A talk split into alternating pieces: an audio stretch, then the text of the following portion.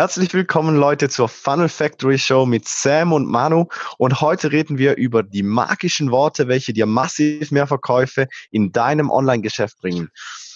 Wenn du neu am Podcast bist, lass uns ein Review da und abonniere den Podcast. Und wenn du noch weitere Hacks wie diesen hier, den wir dir gleich präsentieren, ähm, möchtest, dann haben wir dir in den Folgenbeschreibungen des Podcasts oder der Podcast-Episode ein zusätzliches Training verlinkt, Schau dir das an, ist sehr, sehr interessant. Da kriegst du noch weitere solche Hacks und Tipps auf den Weg mit.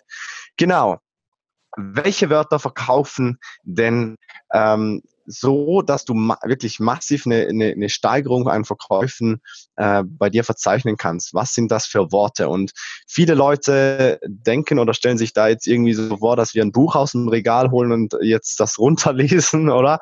Ähm, Denkst du auch so, Sam, oder? Ja, es gibt natürlich Wörter, die Schlagwörter sind, die man sofort liest, die, die einen Schockzustand hervorrufen, die einfach Attention bringen. Aber über diese Wörter wollen wir in dieser Episode nicht reden, weil diese eher, ja, die, die ziehen zwar Leute an, aber sie sind nicht wirklich conversion stark. Was wir heute genau. euch präsentieren oder dir heute präsentieren, sind Wörter, die wirklich zu Verkäufen führen. Genau, genau. Ja, was, was bringt den Verkäufer? Ne? Schlussendlich haben wir da, glaube ich, auch schon, ich denke, mehrere Episoden dazu gemacht. Ähm, und zwar geht es natürlich ein bisschen in die Richtung auch äh, Storytelling, die ganze Message äh, schlau zu verpacken. Aber wenn man das wirklich auf den, ähm, ein, auf den gemeinsamen Nenner runterrechnen oder das da zusammenfassen möchte, dann ähm, landen wir schlussendlich bei den Emotionen, weil Emotionen verkaufen und am einfachsten bringst du die Emotionen hin, wenn du die Worte von deinen Kunden nutzen kannst. Und ähm, äh, Sam, wir haben da jeweils eine Methode, wie wir das machen. Vielleicht kannst du uns, den anderen, ähm, das ja. mal ein bisschen kurz erklären. Ja, also zuallererst das Thema von Clickbait möchte ich jetzt noch ganz kurz erklären. Mhm. Weil sowas ist natürlich immer total wichtig. Ich finde, das Wort Clickbait wird total vergewaltigt durch falsche Bedeutungen, die Leute diesem Wort geben. Weil es ist ja nichts anderes als ein Köder, den du auswirfst, um den Klick zu generieren. Das ist ja vorerst erstmal nicht Schlechtes, aber die, ähm, diese ganzen Leute, die möchte gerns, die versuchen, etwas zu erklären, diese selbsternannten Experten, die zu Hause auf dem Sofa sitzen und sagen, hey, das ist nur Clickbait gewesen. Und das kommt dazu zustande, dass wenn du geklickt hast, du hast den Klick bekommen, also hat dein Clickbait ja schon mal funktioniert. Was dann aber stimmen muss, ist das, was hinterherkommt. Also wenn ich jetzt eine Clickbait-Überschrift mache, muss der Content das erfüllen können. Wenn er das nicht kann, haben eben diese selbsternannten Experten immer gesagt, das wäre Clickbait gewesen. Allerdings, wenn die Überschrift von vornherein schon geklickt wurde, ist es ja sowieso Clickbait. Eine Überschrift ist immer Clickbait. Immer. Aber der Content muss halt dann demnach auch erfüllen. Und das stellst du einfach sicher, indem du hohe Qualität lieferst. So.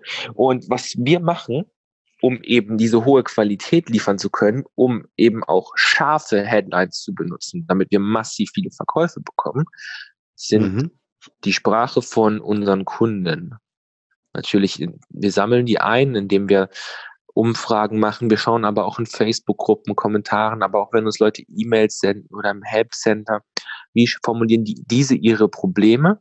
Und diese packen wir dann in unseren Content rein, beziehungsweise in unsere Überschriften.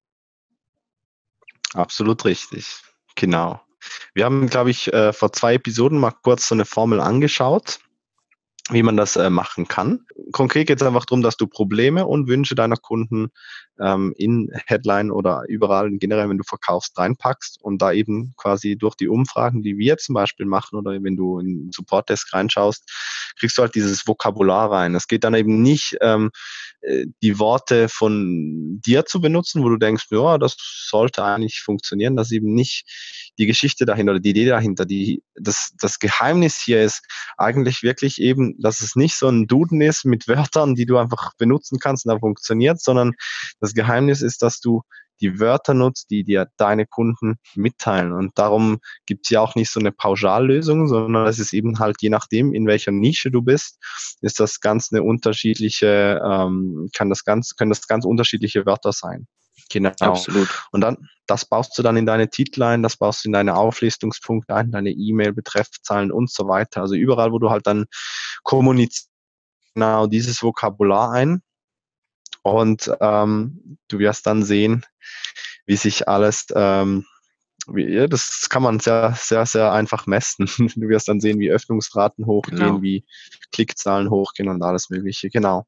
Das ist das, das komplette war, Geheimnis, ne? Genau, das war das heutige Geheimnis. Wenn dir das gefallen hat, wie gesagt, wir haben dir ein Training verlinkt in Folgenotizen. Schau dir das an, kriegst noch mehr solche kleine Hacks und ansonsten sehen wir uns beim nächsten Mal.